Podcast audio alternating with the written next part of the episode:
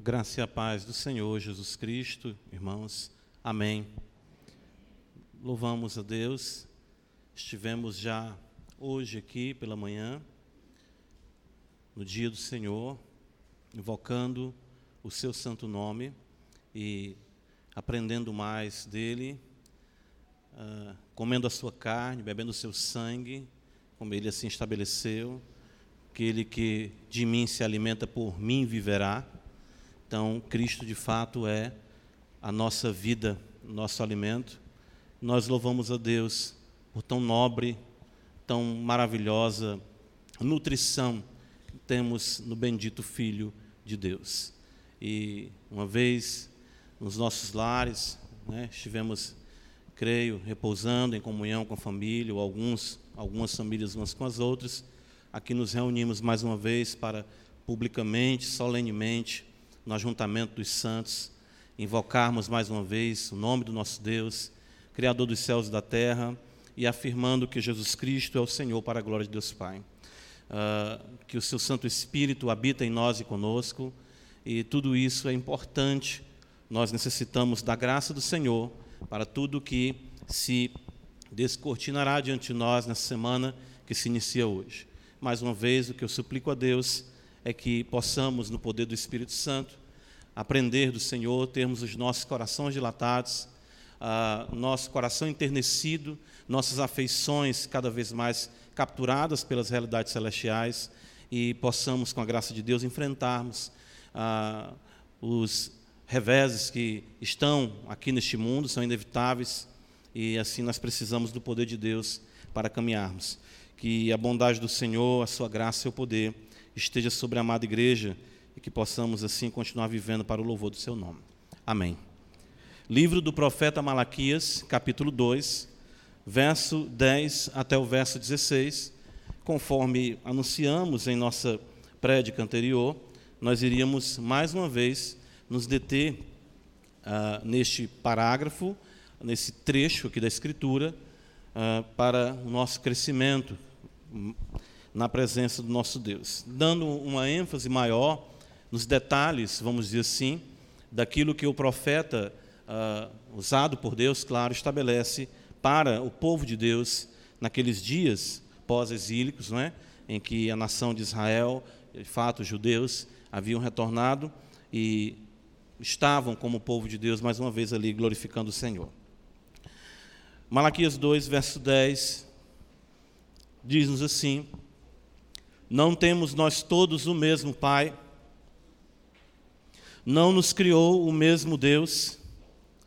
Porque seremos desleais uns para com os outros, profanando a aliança de nossos pais?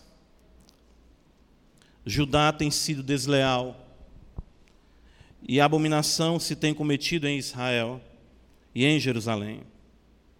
Porque Judá profanou o santuário do Senhor, o qual ele ama, e se casou com a adoradora de Deus estranho.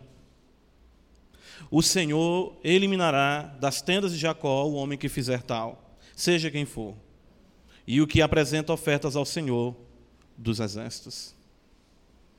Ainda fazeis isto: cobris o altar do Senhor de lágrimas, de choro, de gemidos, de sorte que ele já não olha para a oferta, nem aceita com prazer da vossa mão. E perguntais: por quê?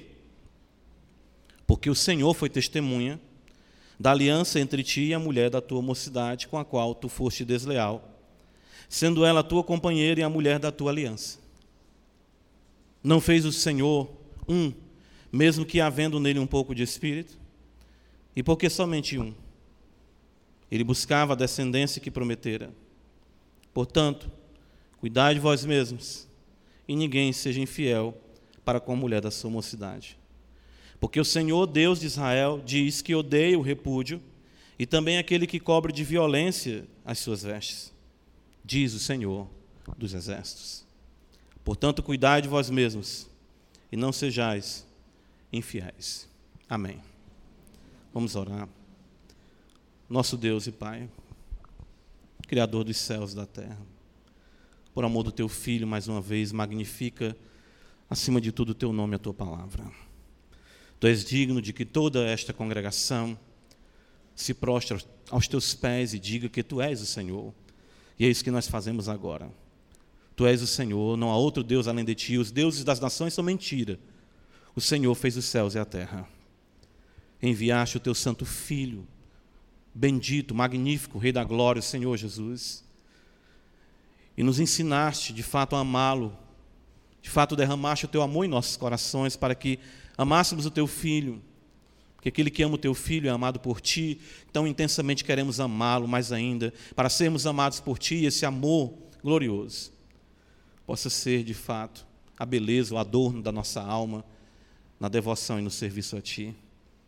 Conduz as vidas que aqui estão, nós, a tua igreja, dá-nos a percepção da tua singularidade, da tua magnitude. Ó oh Deus, inflamos nossos corações para ti, como homens, como mulheres, como jovens, como crianças, enfim, o Senhor é poderoso para fazer infinitamente mais além do que pedimos ou pensamos. Então a tua igreja seja visitada poderosamente por ti, possamos experimentar, ó Deus, mais ainda da gloriosa presença, do ardor, do fervor do teu, do teu Santo Espírito em nossos corações. Conduz-nos, conforma-nos à imagem do teu Santo Filho, Rei da Glória Senhor Jesus. Ajuda-nos mais uma vez, nós te rogamos, em nome do teu filho, aprendendo da tua palavra. Amém. Meus irmãos, na semana passada, domingo anterior, nós destacamos a degeneração da coletividade, com sua ênfase no individualismo que caracterizou a nação, de fato, de Israel e judeus naqueles dias pós-exílio. Eles não estavam mais preocupados com o contexto de pensarem como um, um corpo, como um povo. As figuras que nós temos no Novo Testamento, algumas delas já são utilizadas no Antigo Testamento, como a própria ideia da videira, a realidade orgânica do povo de Israel no Antigo Testamento, e o que nós vemos isso sendo transmitido também no Novo Testamento. A compreensão de que nós temos o mesmo Pai, nós temos o mesmo Deus, e de que as nossas ações, o que nós somos, o que nós fazemos, a maneira como vivemos nossas vidas na particularidade, ou seja, o que acontece de um domingo para o outro, tem sim implicação na coletividade, nós como povo de Deus. Nós procuramos asseverar isso nesse texto do profeta Malaquias. Exatamente a ideia de deslealdade, de infidelidade, de não se perceber a, a, o quanto a vida do outro é importante e de como nós precisamos resgatar essa visão, a visão de povo de Deus, visão de igreja do Senhor, visão de corpo de Cristo, para que venhamos experimentar mais ainda das suas bênçãos, a comunhão dos santos. Mas isso não apenas no contexto em que nós nos encontramos aqui, nós continuamos sendo povo de Deus e precisamos sim viver uma espiritualidade mais exuberante para a glória do Senhor, para que o nosso ajuntamento aqui solene seja cada vez mais abençoado por Deus. Porém, ah, nós precisamos compreender que essa degeneração, essa, essa, essa ênfase no individualismo, tem o seu nascedor em outra esfera. Certo? tem um nascedor em outra esfera. Essa falta, como nós falamos, de senso de pertencimento e a afirmação da egolatria que craça nas igrejas dos nossos dias provém de lares que a cada dia são dilacerados pela ausência de amor a Deus. O problema da igreja, o problema que nós enfrentamos como família de Deus, tem a sua origem nas famílias que constituem a família de Deus. É isso que o profeta nos transmite aqui. E essa ênfase ela é tanto vétero como neotestamentária, de que nós precisamos resgatar a perspectiva bíblica da vivência da espiritualidade exuberante dentro de nossas casas. A falta de fidelidade para com Deus leva à dissolução da família e do casamento. Só perceber a própria maneira como a profecia, os oráculos de Malaquias são dispostos pela mente divina. A não percepção do amor de Deus, a frieza, a indiferença no primeiro oráculo, eu vos tenho amado, amado em quê? Perguntam os judeus. amei a Jacó e aborrecia Esaú. Isso leva a uma ausência de percepção da grandeza de Yahvé, o culto é banalizado. Isso tem, claro, sim, grande, ah, ah, ah, vamos dizer, procede de grande parte de uma liderança corrompida. O profeta Malaquias destaca isso no capítulo 2. Os sacerdotes deixaram de ter o conselho, a instrução de Deus em suas bocas para conduzirem o povo de Deus de forma agradável ao Senhor. Ora, vejam como é belo isso. E o sacerdote, ele é um homem comum, que tinha esposa, que tinha filhos. Isso nos remete de forma inequívoca para 1 Timóteo 3, quando ele vai destacar a importância dos líderes, dos pastores, como homens irrepreensíveis, que sejam maridos de uma só mulher, que governem bem as suas próprias casas, para que possam de fato governar a igreja de Deus. Então, isso já se mostrava naqueles que deveriam ser o referencial para a igreja. E se o padrão da igreja se encontrava corrompido, o que dizer do povo? Lembra do profeta, como nós citamos? Assim como é, tal como é o povo, assim é o sacerdote. Isso é uma realidade clara, neotestamentária também. Paulo vai dizer a Timóteo: torna-te o padrão dos fiéis. Torna-te a referência. E isso no contexto de quê? De uma vida piedosa no lar. De um homem que ame a Deus, de um homem que ame sua esposa, de um homem que conduza o seu lar, os seus filhos, governe a sua casa para a glória de Deus. E o que nós percebemos é exatamente isso: essa visão pequena de Deus, essa visão míope de Deus, leva a uma visão banalizada da família. É sempre assim, a regra é essa. Sempre quando o povo deixa de adorar a Deus de forma adequada, a degeneração vem. Observa o que aconteceu com o povo, mesmo aguardando Moisés trazer as tábuas ali, ou seja, os mandamentos, né, a lei de Deus, o povo foi adorar o bezerro e passou a se entregar a toda sorte de dissolução. O povo se assentou de fato para praticar a imoralidade. É de Deus, irmãos, que vem o significado e a dignidade do indivíduo e da família. Sem essa visão de Deus, a família será atacada na sua formação na sua permanência e no seu propósito. É nisso que nós vamos nos deter hoje. A família atacada na sua formação, a família atacada na sua permanência, na continuidade da mesma e no seu propósito. Malaquias observa e repreende o povo por conta dessa postura, essa postura de sabotagem autodestrutiva.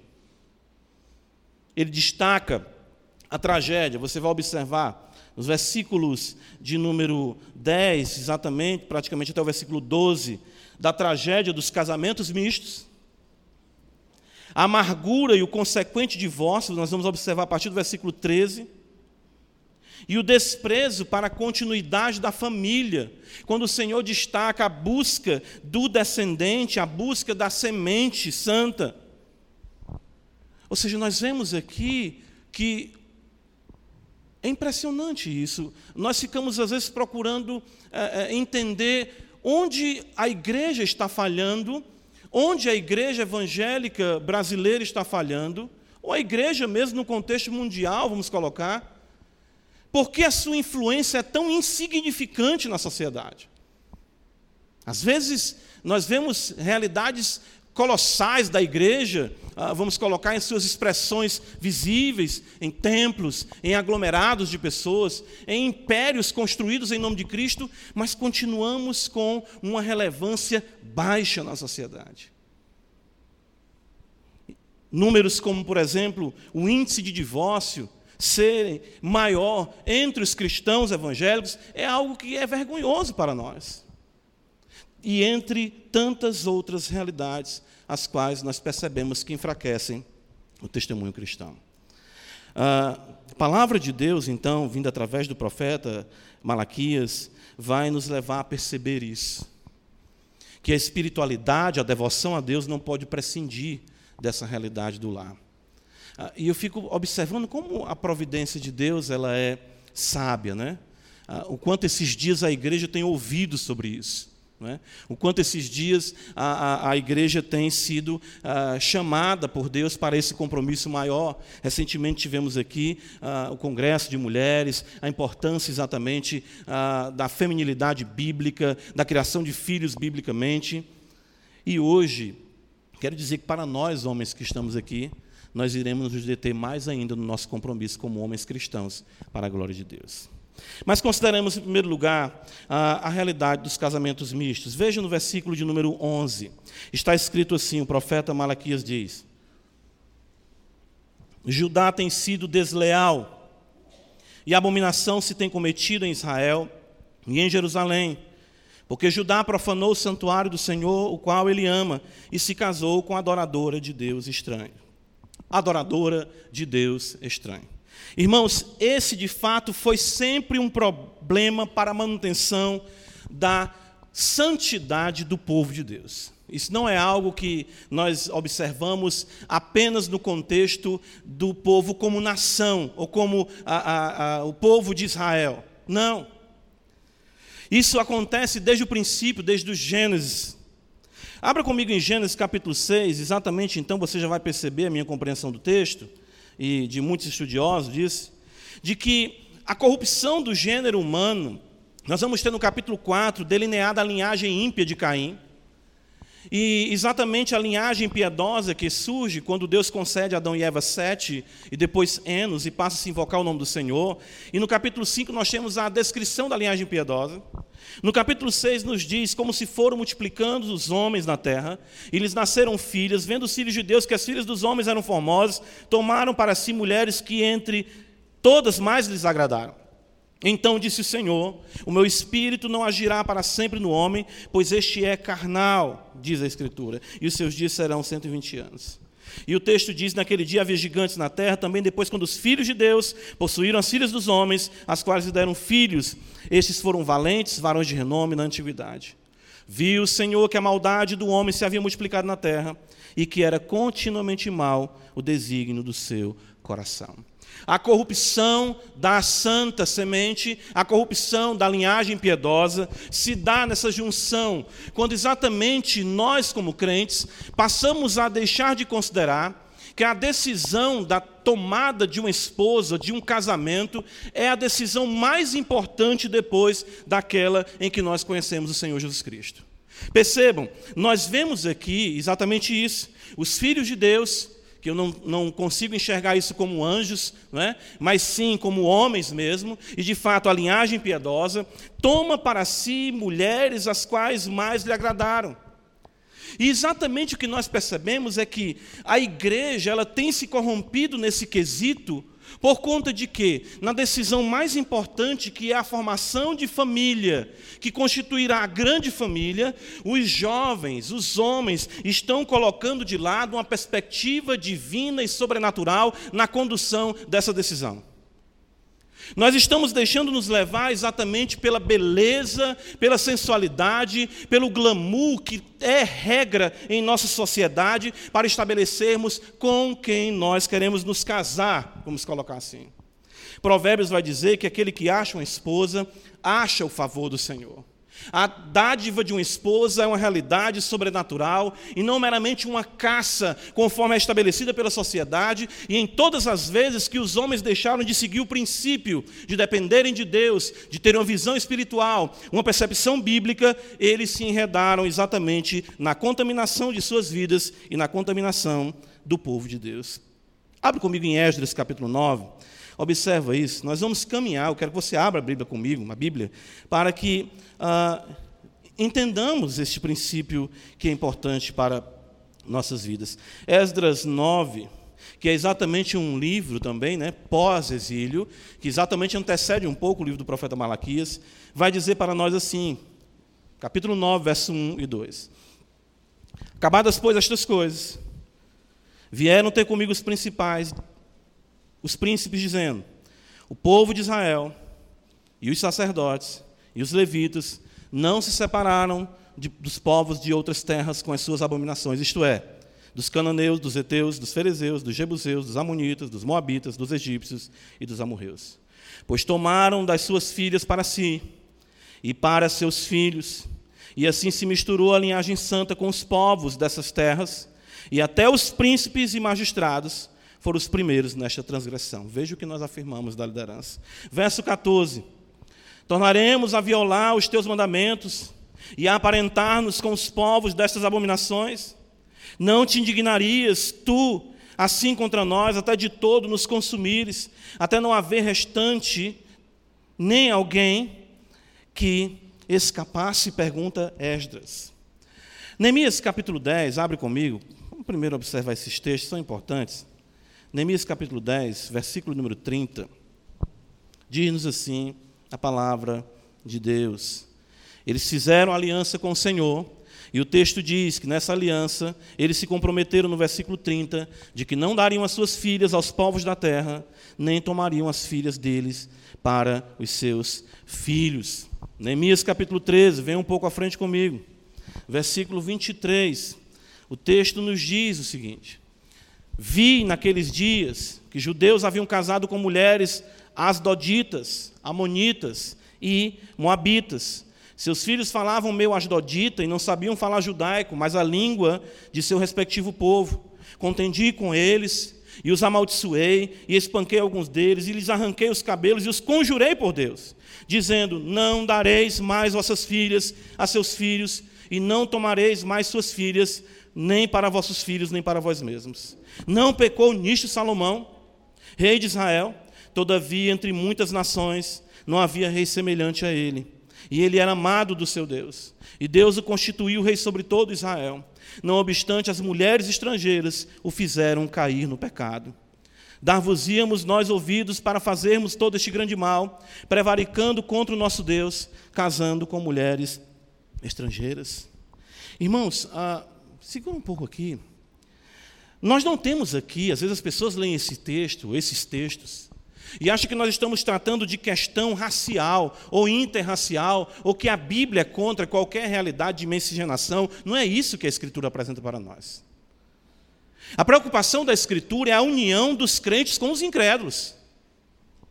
Nunca foi pro problema para a comunidade da aliança do Antigo Testamento a inclusão de estrangeiros. Abraão era pagão.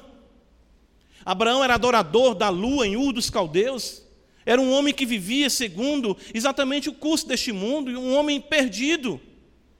Josué, já no capítulo 24, destacando a importância de o homem conduzir a sua casa, afirmando no versículo 15: Eu e minha casa serviremos ao Senhor. Ele diz: Os nossos pais da além do Eufrates adoravam outros deuses. Quando Israel sai do Egito, um misto de pessoas sai com os israelitas, egípcios, pessoas de outras nações que passam a seguir o Deus de Israel. E o que dizer de Raabe, o que dizer de Ruth, uma moabita, a qual Deus havia estabelecido na lei, que de forma nenhuma moabita teria acesso ao santuário do Senhor? E se tornam essas mulheres ancestrais de nosso Senhor e Salvador Jesus Cristo, citadas na genealogia de Mateus capítulo 1. Não é uma questão de questão racial, não é isso que a Escritura está preocupada. O problema estava na conformação, na adequação dos valores pagãos por parte dos israelitas, e a mesma regra permanece para nós hoje. Quero que você pense comigo, e aí é interessante. Versículo 26 de Neemias 13, por isso que eu pedi para você deixar aberto aí. Uh, uh, Neemias está repreendendo o povo pela, por essa questão de um homem se decidir unir ah, com uma mulher que não tem a mesma fé que ele tem. E aí eu acho interessante que sempre para essa realidade existem muitas argumentações. Eu já ouvi a argumentação de um pastor, em outro momento, dizendo assim: Mas Jesus amou a igreja, ela estava no mundo, então eu também posso amar minha mulher quando ela estiver no mundo. Olha aí que sabedoria. Olha que astúcia. Já vi de outros pastores dizendo: namorar pode, viu, pastor? Só não pode casar. Fiquei sem entender. Neemias diz assim, falando no versículo 26, não pecou nisto Salomão, rei de Israel? Irmãos, quem foi Salomão? Foi o homem mais sábio de toda a terra. Não é isso? A sabedoria que Deus deu a Salomão era uma sabedoria excepcional. Nós vamos encontrar maior do que Salomão somente o nosso Senhor Jesus Cristo, que ele diz: Aqui está quem é maior do que Salomão. E Salomão, com toda a sua sabedoria, com todo o seu conhecimento de Deus, havia visto Deus duas vezes Salomão se deixou enredar por mulheres não crentes e o seu coração se entregou à corrupção. Eu pergunto: há aqui nessa igreja, há no contexto da igreja evangélica, alguém mais sábio do que Salomão? Não, porque mais sábio é o Senhor. Você é tão sábio quanto Salomão? Sou, pois então você, como ele, não pode escapar desse pecado se você se atrever a praticá-lo dessa corrupção. Às vezes a gente pensa que tem a sabedoria, a astúcia de como lidar com essas questões.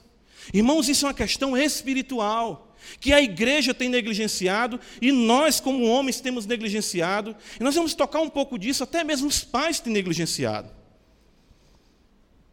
1 Coríntios capítulo 7, né? Nós citamos esse texto na semana passada, é importante porque eu não tenho problema com essa realidade do, da Bíblia como um todo, Uh, mas algumas pessoas elas têm essa dificuldade de, uh, de, separarem tanto o Antigo do Novo Testamento, que às vezes a gente tem que mostrar uma coisa no Antigo e só ter a validade no Novo. Eu não vejo essa preocupação com a leitura dos Salmos, com Provérbios e outras coisas. Uh, claro que há um progresso na revelação, mas nós podemos perceber essa verdade passando a realidade de ambos os testamentos. 1 Coríntios 7, veja só, versículo 39, vai dizer: a mulher está ligada ah, enquanto vive o marido. Se falecer o marido, ficará livre para casar com quem quiser. O que, é que está escrito aí? Mas somente como? Senhor. Paulo estabelece o mesmo princípio no Senhor, ou seja, na mesma fé, no mesmo Deus, no mesmo Cristo. 2 Coríntios 6, 14, verso 16, alguns vão argumentar exatamente dizendo, não, mas aqui não está falando de namoro. É, porque até namoro mesmo a gente não encontra na Bíblia, mas enfim. Ah, o fato é que o que nós observamos é um argumento aqui do menor para o maior. Se numa relação com um descrente eu não posso ter uma sociedade, uma comunhão com ele, que possa trazer contaminação à minha vida como cristão, o que dirá de me unir a alguém, de me relacionar com alguém que não caminhe na mesma pisada da fé que eu caminho? 2 Coríntios 6,14, o apóstolo vai dizer: Não vos ponhais em julgo desigual com os incrédulos. Porquanto que sociedade pode haver entre a justiça e a iniquidade. Veja como ele chama o crente e ele chama o incrédulo. Justiça e iniquidade. Veja como ele chama o crente luz e como ele chama o incrédulo trevas. Veja como ele chama o crente entre Cristo e ele chama o incrédulo maligno. Ou que união há do crente com o incrédulo, que ligação há entre o santuário de Deus e os ídolos. Irmãos, essa é uma realidade tão espiritual, corruptora, terrível para a dissolução dos lares. Que essa foi a prática que Balaão encontrou, a, a, um método para colocar o povo de Deus na contramão da vontade de Deus. Volta comigo para Números uh, e observa um fato bem interessante. Números capítulo uh, ah, 25. Veja só, abra comigo a escritura.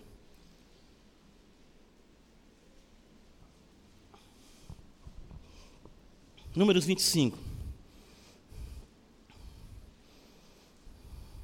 Habitando Israel em Sitim, começou o povo a prostituir-se com as filhas dos moabitas.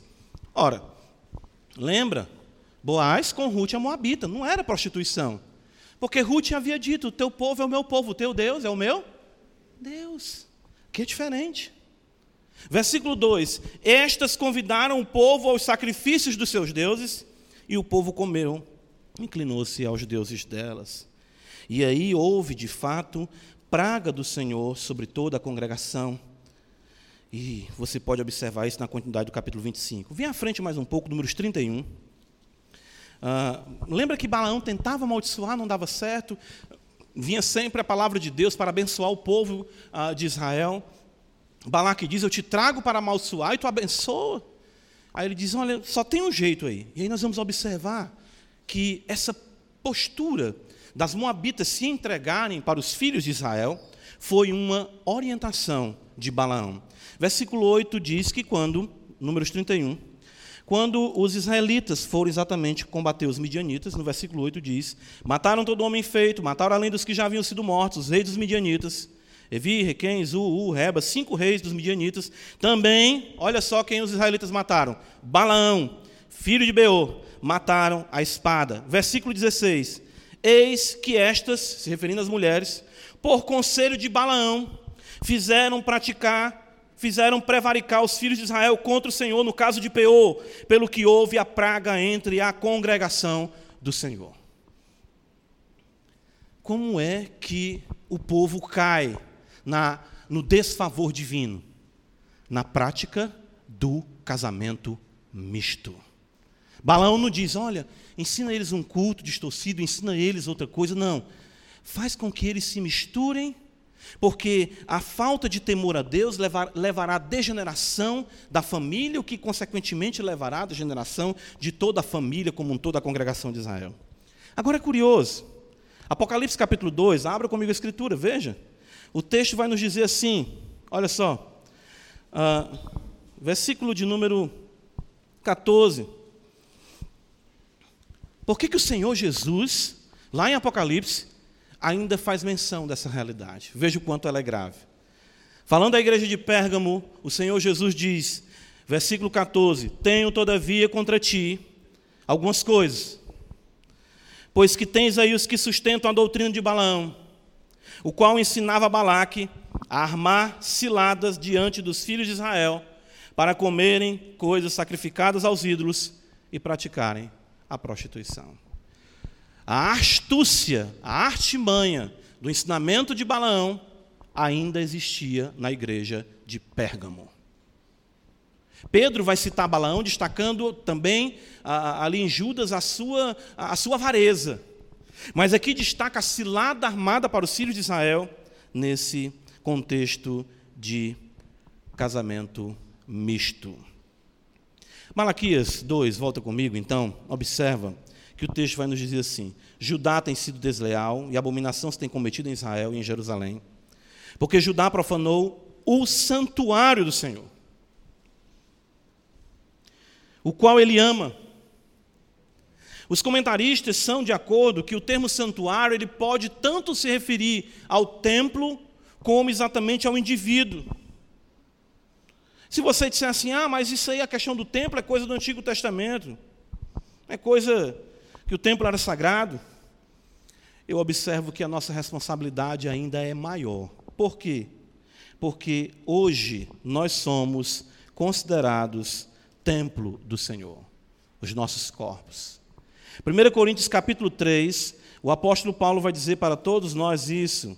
Ele diz exatamente assim, uh, versículo 16: Não sabeis que sois santuário de Deus e que o Espírito de Deus habita em vós? Se alguém destruir o santuário de Deus, Deus o destruirá, porque o santuário de Deus que sois vós é sagrado. E o termo aplicado a santuário aqui para o corpo era o termo aplicado para templo no Antigo Testamento. Mostrando que tudo aquilo era sombra da realidade de que nós somos a habitação de Deus. E que os nossos corpos devem ser exatamente conduzidos de forma que glorifique ao Senhor. E que a decisão da constituição de uma família é determinante para a permanência da santidade do povo de Deus. A igreja não pode, nós como crentes não podemos fazer da nossa vida o que nós bem entendemos, ou que as nossas escolhas, e principalmente essa que é mais importante, venha a ser algo de só menos importância. 1 Coríntios, ainda capítulo 6, versículo 12 em diante, Paulo vai dizer: Todas as coisas me são lícitas, mas nem todas me convêm. Versículo 13, ele vai falar: os alimentos são para o estômago, provavelmente uma, um ditado dos coríntios. Mas ele diz aqui: o corpo não é para a impureza, mas para o Senhor. O versículo ainda vai continuar dizendo para nós. Versículo 19: Acaso não sabeis que o vosso corpo é santuário do Espírito Santo que está em vós, o qual tendes da parte de Deus, e que não sois de vós mesmos? Essa é uma realidade pela qual Paulo ah, ah, ah lutou e foi tão enfático quando ele disse: Que ligação há Malaquias, capítulo 2, versículo 12, diz: O Senhor eliminará das tendas de Jacó o homem que fizer tal, seja quem for, e o que apresenta ofertas ao Senhor dos Exércitos. O Senhor eliminará, seja quem for. É severo o juízo de Deus ante a hipocrisia estabelecida, porque o que nós muitas vezes queremos é que as decisões do contexto, da nossa particularidade, da nossa intimidade, como homens que resolvem se casar, não tenha nenhuma importância podemos continuar cultuando a Deus, independente das escolhas que eu faço, quando não tenho essas escolhas colocadas na perspectiva divina, na verticalidade da compreensão da mente de Deus para o que é a família, para o que é uma esposa, para o que é um marido, para a glória de Deus. Entendo, irmãos, isso é tido pelo profeta Malaquias como traição, como deslealdade. É por isso que a mensagem anterior nós tratamos como isso. Nós estamos muito acostumados a chegar aqui no domingo e cada um vai para a sua casa e cada um pode viver como quiser, da maneira que quiser. Enfim, ah, nós falamos isso no sentido de que ah, muitas pessoas pensam isso: a igreja não tem que se intrometer na minha vida, quem paga minhas contas sou eu, decido com quem namorar, com quem casar, o que fazer. Está errado. A partir do momento em que eu afirmo minha fé em Cristo, uma fé comum dos santos, eu faço parte do corpo de Cristo e aquelas decisões as quais eu tomo vão trazer implicação tanto na minha vida como na coletividade que é o corpo de Cristo. Porque se um membro sofre, o que é que Paulo diz? Todos sofrem com ele. Mas se um membro é honrado, o que é que acontece? Todos com ele se alegram. Nós temos que resgatar essa visão. Nós temos que buscar isso, de compreender exatamente a saúde desta família na saúde de cada família. Malaquias capítulo 2, então, veja, na continuidade, nós vimos a formação da família, né? formação da família. Nós iremos ver agora a continuidade da família. Versículo 13, o profeta Malaquias diz: Ainda fazeis isto, cobris o altar do Senhor de lágrimas, de choro e de gemidos de sorte que ele já não olha para a oferta, nem aceita com prazer da vossa mão. Irmãos, aqui nós temos um contexto de amargura e de divórcio. É tão grave a atitude dos israelitas aqui, e o seu resultado dessa atitude é tão destruidor, que o Senhor enfatiza primeiramente o que trouxe o pecado dos israelitas para o povo como um todo. Eles estavam gerando eles estavam exatamente contribuindo os homens de Israel para um grupo, um grande grupo de mulheres que estavam amarguradas, porque eram maltratadas, abandonadas e desprezadas por seus maridos. Eu sigo aqui o puritano Matthew Henry, que ele diz exatamente isso. Ou seja, o altar do Senhor coberto de lágrimas, por conta de que as mulheres estavam vivendo uma opressão silente em suas casas por conta de que os homens não estavam vivendo os papéis a eles atribuídos. Irmãos, chegou a hora de nós, como crentes, assumirmos os papéis divinos estabelecidos pelo Senhor. É muito bom falar, não, o homem é o cabeça, pois de fato seja. Nós queremos apenas, como homem, ser cabeça para mandar. Achamos que ser cabeça consiste unicamente em dominar. Mas o parâmetro que nós temos é em Cristo Jesus, que sendo cabeça da igreja, olha que coisa linda e gloriosa que ele faz com a mesa. O texto diz, veja só, ele diz: vocês cobrem o altar do Senhor com lágrimas. Ele enfatiza, de choro de gemidos. Essas mulheres não tinham voz. Tem um caso que pode nos fazer entender um pouco, a título de ilustração, embora o, o, o, seu esposo não fosse um homem mau como esses judeus aqui nesses dias, mas também havia cometido um pecado. Ana com seu marido. Foi o que seu marido fez. Além dela, tinha Penina, pecado. Ana vivia amargurada, num contexto de um lar dividido, no contexto exatamente de perseguição, de chacota, por parte ali de Penina contra ela. Embora o seu marido preferisse Ana, mas ele pecou exatamente nisso. A Escritura nunca estabeleceu o princípio da poligamia ou do concubinato como algo aceitável. Pelo contrário. E nós vemos Ana gemendo, chorando, falando com o Senhor ali pedindo a Deus um filho porque era desdenhada, desprezada por não ser mãe. É triste ainda, irmãos, que o profeta fala, ele diz assim para nós, veja no versículo 13: de sorte que ele já não olha para a oferta nem aceita com prazer das nossas mãos. É triste como ainda os homens querem continuar suas devoções como se nada demais estivesse acontecendo, quando seus lares estão destruídos, quando suas esposas estão amarguradas. Quando o contexto da esfera familiar é exatamente ah, ah, monossilábico, é amargo, é difícil, é duro, é insuportável. Nós vemos o quanto isso é incoerente, ah, que nós, como homens, não podemos, não podemos de fato ser um adorador se nossas esposas estiverem sofrendo com a amargura causada por nós. Colossenses capítulo 3, veja, o apóstolo Paulo vai dizer isso para nós. Interessante o texto paralelo de Efésios. Né?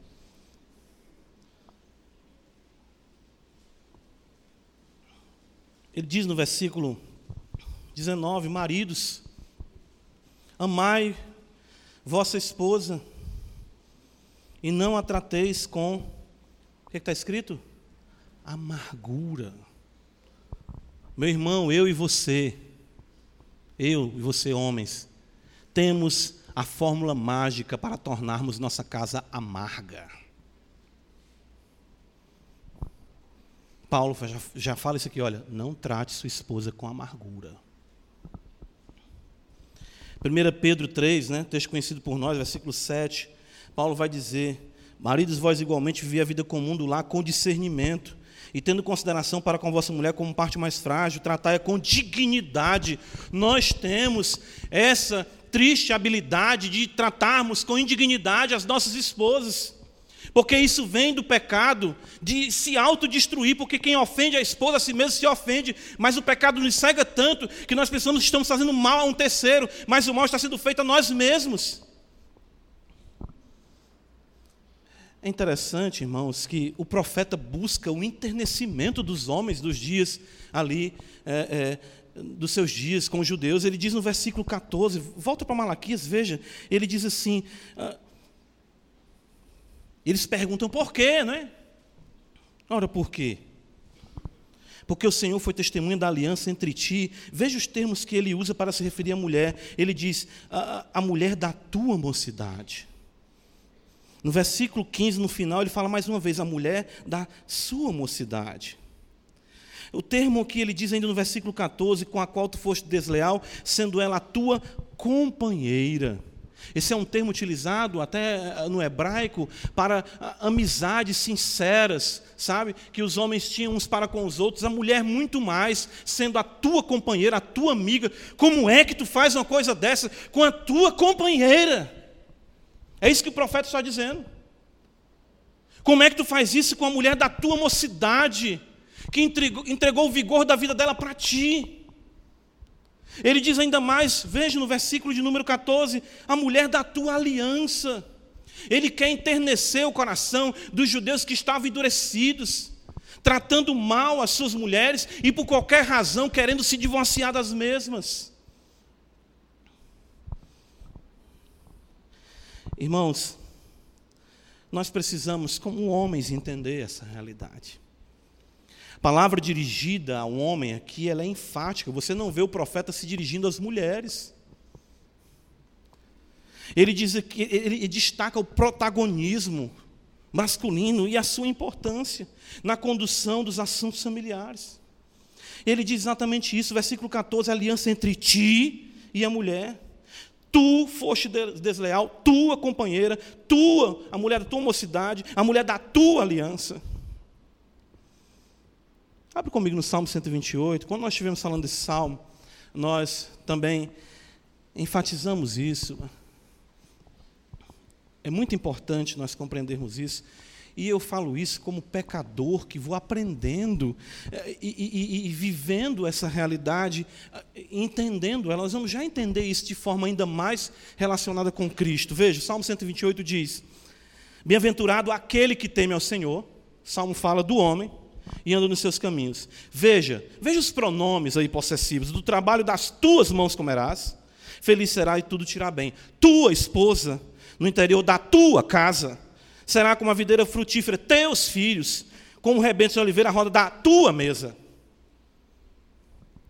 A responsabilidade, ela está sobre os, homens, os ombros dos homens, para que a casa ande bem, para que a esposa ande bem, para que os filhos andem bem, para que o trabalho ande bem. A palavra de Deus se dirige aos homens, o profeta Malaquias faz a mesma coisa. É um erro recorrente dos homens culparem as mulheres pelo mal-estar familiar, que as mesmas não ajudam, que as mesmas não facilitam. Irmãos, em primeiro lugar, muitos problemas poderiam ser evitados antes de você casar. Uma vez que você casou, você não pode alegar inocência ou justificar eximir-se da sua responsabilidade em amar a tua esposa. É por isso que o primeiro ponto nós observamos a decisão do casamento. O que acontece é que muitas pessoas se casam no afã da beleza, no afã da paixão, no afã ah, dos arranjos que aquele casamento pode trazer. Aí depois de casados, não, essa mulher é insuportável. A decisão foi tua, assim como ela é tua esposa. Primeiro lugar, isso a gente tem que considerar. Em primeiro lugar, isso aí. Em segundo lugar, a esposa ela é o reflexo do marido. Não esqueça que quando Adão olha para Eva, ele diz: ela é osso do meu osso, carne da minha carne. Nós somos uma unidade. É isso que nós observamos no ensino paulino. Abra comigo em Efésios capítulo 5, veja o que é que o apóstolo Paulo nos diz aqui. Efésios 5. Ele vai nos dizer exatamente o que? Veja. E aqui a gente já adentra na analogia bíblica que demanda de nós uma grande responsabilidade. Cristo é a igreja, marido e esposa. Veja o que está escrito, versículo 25: Maridos, amai vossa mulher. Olha o peso disso, como também Cristo amou a igreja e a si mesmo se entregou por ela. Cristo amou a igreja. Paulo diz em Romanos 5,8 que Deus prova o seu amor para conosco pelo fato de Cristo ter morrido por nós, sendo nós ainda o quê? Como é que eu tenho que amar minha esposa? Não importa o que ela fez ou o que ela faz. Eu tenho a capacidade, como homem, se viver uma vida devotada a Deus, de conduzi-la a uma espiritualidade elevada, se eu me elevar espiritualmente pela graça do Espírito de Deus. É isso que falta hoje. A questão que falta hoje é masculinidade. Masculinidade não é apenas ser hétero. Masculinidade não é apenas falar alto. Masculinidade não é falar grosso. Masculinidade não é levar desaforo para casa. Masculinidade é guiar uma mulher e santificá-la no temor de Deus, para a glória de Deus Pai. Isso é ser homem. Isso é ser homem. Paulo continua dizendo, versículo 26, veja, o que é que Cristo faz com a igreja? Quer santificar-se, tendo purificado por meio da lavagem de água pela palavra, para apresentar a si mesmo igreja gloriosa, sem mácula, nem ruga, nem coisa semelhante, porém sem santo, sem defeito. Assim, eita, o que é que pesa? Olha aí minha luta, minha filha, olha por mim. Assim, também, os maridos devem amar a sua mulher como ao próprio corpo. Estão entendendo? O que é demandado de mim como homem, de você como homem, é um amor ao ponto de você morrer por sua esposa. Mas hoje em dia você está querendo é matar a sua esposa. Por quê? Porque eu não gosto desse jeito dela, eu não gosto dessa fala dela, eu não gosto daquilo outro. Responsabilidade minha e sua. Irmãos, eu tenho certeza disso. Se eu e você formos homens piedosos, amantes da Bíblia, vivendo vida de oração, andando com temor diante do Senhor, não tratando a esposa com amargura, ensinando os filhos, sendo provedor, a sua esposa se deleita sobre você, a semelhança da videira, como Paulo, ou de fato o Salmo diz no Salmo 128, a tua esposa é como a videira frutífera. A videira sempre quer algo para quê? Para se encostar. Para ela o quê? Crescer. Se você for firme, forte, crente, a sua esposa vai se alinhar em você para a glória de Deus e vai produzir para a glória de Deus. O que acontece é que Está faltando homem. Nosso problema aqui no culto não começa aqui, porque o pastor não está pregando, ou porque a igreja não está se preocupando, o pastor de nós estamos ensinando, estamos transmitindo. O problema está na falta de homem. É isso que o profeta Malaquias diz: vocês cobrem um altar de lágrimas. Vocês exatamente não têm um coração enternecido de amar a esposa de vocês, de tratá-la como a mulher da aliança, a mulher da mocidade, com carinho, com devoção. Cultive a sua esposa. O problema é esse, irmãos. O texto continua dizendo, veja no versículo de número 28. Uh, uh, assim também os maridos devem amar sua mulher como a seu próprio corpo. Quem ama a esposa a si mesmo Preste atenção numa coisa. Você está com abuso da sua esposa? Não responda que não. Não faça isso. Quem você aborrece é você mesmo nela.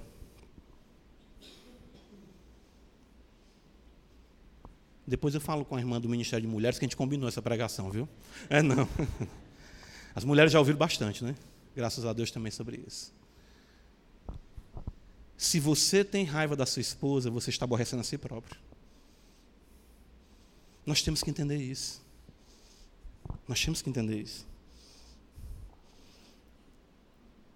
O texto continua dizendo para nós ainda, no versículo 29, porque ninguém jamais odiou a própria carne. Antes, alimenta e dela cuida, como também Cristo faz com a igreja. Veja. Irmãos, ah, Quero que os irmãos entendam uma coisa: isso aqui é algo que a gente vai aprendendo e precisamos da graça de Deus para viver isso. Eu nunca esqueci isso, aprendi isso. Uh, eu ouvi isso do John Piper, pastor John Piper, e acho que de outro pastor também falando sobre isso. Nós estamos para a nossa esposa como Cristo está para a igreja. Nós estamos vendo isso, é o apóstolo Paulo que ensina isso para nós. A igreja ama ela só ama porque o amor dela é o quê? Derivado. 1 João 4,19, como igreja, nós afirmamos: nós amamos porque Ele nos amou. O amor só entra na sua casa através de você, homem. A sua esposa, ela terá prazer em refletir, em reverberar o amor que vem de você.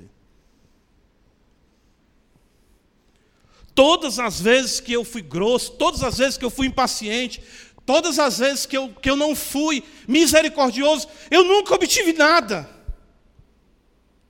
Mas todas as vezes que Cristo me ensinou a baixar a cabeça, a agir com misericórdia, a agir com paciência, eu vi a paz, a beleza e a harmonia florescer na minha casa. Se o seu lar é o um inferno, é você, homem, que o está tornando.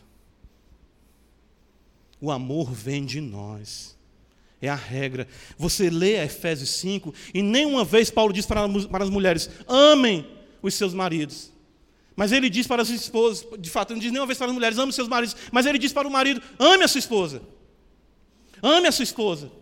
Ame a sua esposa, porque nós somos dados à indiferença, nós somos dados à insensibilidade, grosseria, brutalidade, e como se isso fosse sinônimo de domínio, ou de masculinidade, ou de autoafirmação. Malaquias então vai dizer para nós, vamos caminhar aqui para a conclusão, que no versículo de número 16, ele diz: Porque o Senhor Deus de Israel diz que odeia o repúdio, e também aquele que cobre de violência as suas vestes, diz o Senhor dos Exércitos. Ah, portanto, cuidai de vós mesmos e não sejais infiéis. Veja, que, ah, veja como isso reflete o ensino de Paulo. Olha, olha a beleza disso. Quem ama a esposa, ama o seu próprio corpo. Quem está tratando bem a esposa está cuidando de quem? De si mesmo. Olha o que, é que o profeta fala: cuidai de vós mesmos. Falando aos homens. E não sejam infiéis para com a mulher de vocês. E ele destaca dois pecados aqui: o repúdio e a violência nas vestes. Né? Nós estamos sempre aprendendo, não é? É importante isso, né? Achei interessante um dia como né, o pastor Cleito falou, vou citar o pastor Cleito aqui. Né, quando ele casou, falou isso para a gente aí em, em sala, assim, eu escuto e a gente guarda, claro vamos combinar que a palavra divórcio nunca vai ser mencionada na nossa casa. Não existe isso. Ai, por que Deus deu carta de divórcio?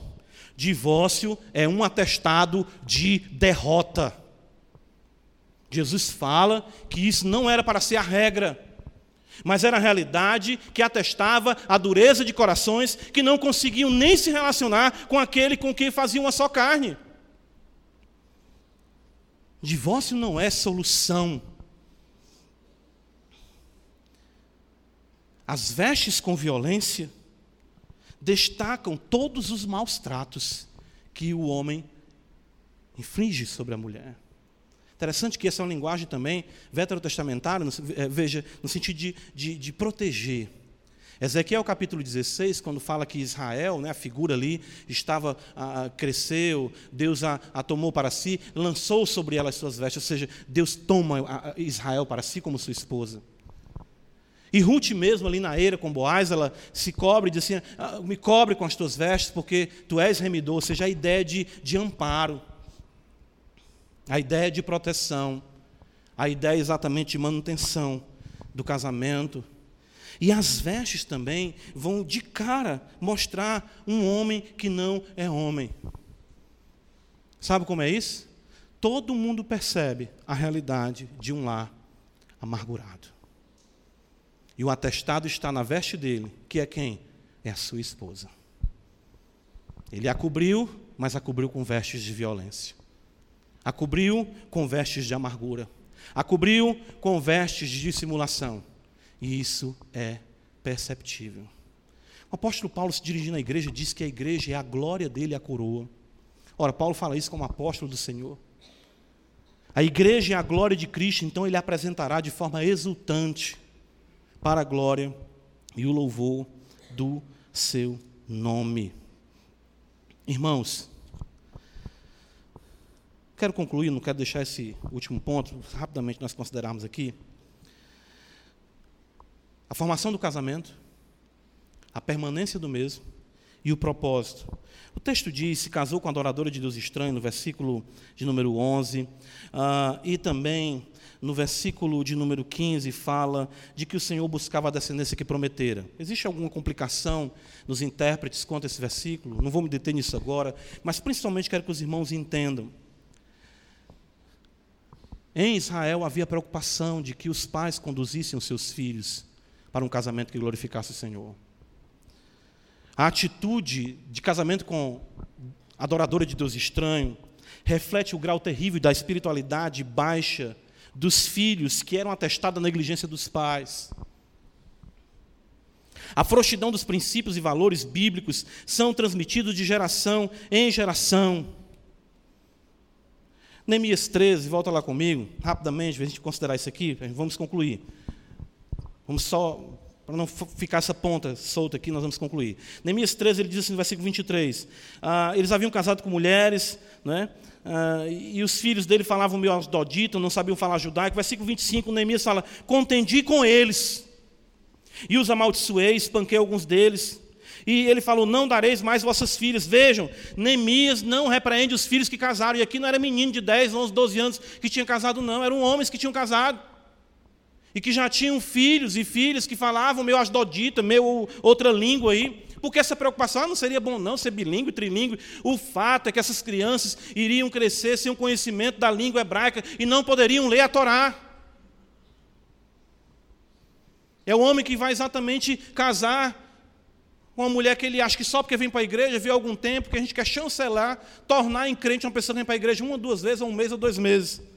Aí ele vai estar lá, cantando louvores ao Senhor e a outra cantando a música das coleguinhas. O que acontece é que, veja, compara comigo aqui, uh, ah, 1 Coríntios 7, mais uma vez, uh, eu quero que os irmãos percebam que o que a gente está falando, não sei se você está falando de coisa antiga, coisa, uh, irmãos, a gente tem que ter cuidado com isso. 1 Coríntios 7, 36, veja o que é que o texto diz. Entretanto, se alguém julga que trata sem decorar sua filha, estando já passando a flor, da idade, as circunstâncias o exigem, faça o que quiser, não peca que se casem.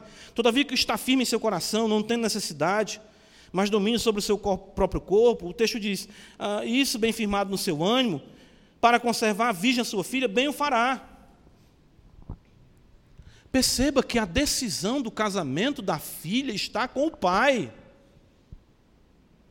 E os pais negligenciam a criação dos seus filhos hoje e os entregam para se, se envolverem e satisfazerem as suas realidades permissivas de fornicação, e ali, vai ali, vai ali, vai ali, acolá. Não entregue o seu filho, a sua filha assim. Veja que no versículo 39, falando da viúva, ele diz que a viúva pode casar com quem ela quiser.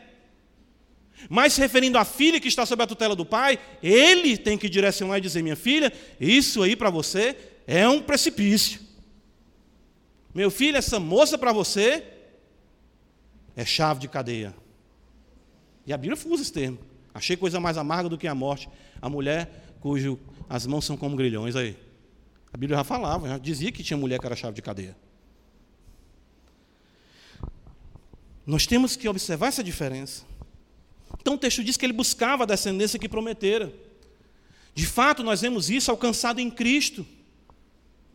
Mas nós podemos observar que toda a Bíblia é o livro da família, irmãos. O livro da criação de filhos. Desde o princípio isso é estabelecido na revelação de Yahvé. Ele é o Deus de Abraão, o Deus de Isaac, o Deus de Jacó. Ele é o Deus do avô, do pai e do neto. As genealogias atestam isso. O Novo Testamento começa com a genealogia. A lei foi dada para ser inculcada na mente das crianças. Nossos filhos são soberanamente designados por Deus para, estarem para serem colocados em nossas casas. Hoje, aqui à noite, se orou agradecendo a Deus por a vida de uma criança. Nós não precisamos interpretar 1 Coríntios 7,14, de que os nossos filhos são santificados, como significando que devemos batizar os mesmos, mas sim que devemos conduzi-los a uma vida cada vez mais de acordo com a vontade de Deus. Ou seja, santificando-os pela palavra, ensinando, orando por eles, orando com eles. Nós temos que parar de criar desculpas esfarrapadas para a negligência estabelecida. Admitamos uma coisa, irmãos: é difícil ser pai nos moldes bíblicos. É difícil ser mãe nos moldes, nos moldes bíblicos. Dá trabalho. Admita, somos preguiçosos, somos negligentes. Mas nós precisamos clamar por Deus, clamar a Deus por misericórdia e força para andarmos e assumirmos nossa responsabilidade. Como é que nós iremos ter uma geração que tema ao Senhor, se nós os entregamos às suas paixões, o que eles querem e o que querem fazer? Recentemente, eu falei com isso, falei sobre isso com o meu filho, né? Maioridade civil não é sinônimo de autonomia de um filho. Eu não vejo isso na Bíblia. Ao completar 18 anos é contigo a tua sorte. Eu não vejo isso na Bíblia, não. Não vejo isso aí, não. Ah, ao trabalhares serás autônomo. Eu não vejo isso na Escritura. Eu vejo o seguinte: deixará o homem seu pai e a sua mãe, e se unirá à sua mulher, e serão os dois uma só carne. Meu filho, você pode ter 30 anos, você pode ganhar 10 vezes mais do que eu, mas você vai andar, e eu peço a você essa compreensão, que ande de acordo com a sabedoria que seu pai está lhe legando. Quando você casar e formar outro núcleo, eu não tenho mais gerência sobre a sua vida nesse sentido. É aí que nós temos outra realidade construída. Isso é desculpa que nós criamos para exatamente não conduzirmos o nosso lar, não continuarmos dando sabedoria, não continuarmos ensinando. Às vezes a gente esquece. Abraão viveu 175 anos. Ele é pai com 100. 100 anos de idade. Então Isaac vive com ainda, na realidade do seu pai, na realidade tribal ali, 75 anos. Isaac casa com 40 e quem é que manda buscar, quem é que manda buscar a esposa de Isaac? Quem é? Abraão. Então Isaac ainda uh, vai ser pai, ou seja, aquilo tudo é transmitido ali. Quando, quando Abraão, Isaac e Jacó convivem por um período de tempo. E nessa transmissão do ensino da palavra de Deus. E tudo isso antecede, mas é a intenção, ah, é a lei, tudo isso antecede a lei. Gálatas vai dizer que todos que são da fé são crentes com o crente Abraão. Paulo vai dizer que a lei que veio 430 anos depois não anula a promessa. Irmãos, de fato, concluindo, em primeiro lugar, família. Em primeiro lugar, família. Ah, minha esposa não quer vir para a igreja. chore, clame. Ah, não tenho nada a ver com isso, eu dou minha salvação ela com a salvação dela. Está errado. Clame, peça por sua esposa. E seja um homem que ela diga: estou vendo que realmente esse homem é um homem crente, ela vai lhe seguir. Seja homem, priorize a família, sejamos homens, lutemos por nossas casas, eduquemos nossos filhos. Só então, vivendo de forma que agrade a Deus, como uma família forte, nós seremos, como congregação, como igreja da Paquelândia, uma igreja e uma família forte, para a glória de Deus. Começa na sua casa hoje. Começa na sua casa como você vai tratar a sua esposa. A sua espiritualidade não está dissociada da sua esposa. Enquanto isso não for uma, uma questão resolvida, Deus não aceitará a oferta que procede das nossas mãos. É por isso que as coisas estão truncadas, as coisas estão difíceis. Mas que Deus, o Pai de toda a família, seja com a família da igreja de Parquelândia. Amém. Pai, nosso Pai, nos ajuda. Nos ajuda a sermos homens. Nos ajuda a tomarmos as decisões corretas. A sermos homens de amor, porque aí está, de fato, o ser homem. Ajuda, Senhor, para que nossos filhos vejam também em nós essa realidade. Famílias fortes aqui constituam uma igreja forte para a glória de Deus em Cristo Jesus. Amém.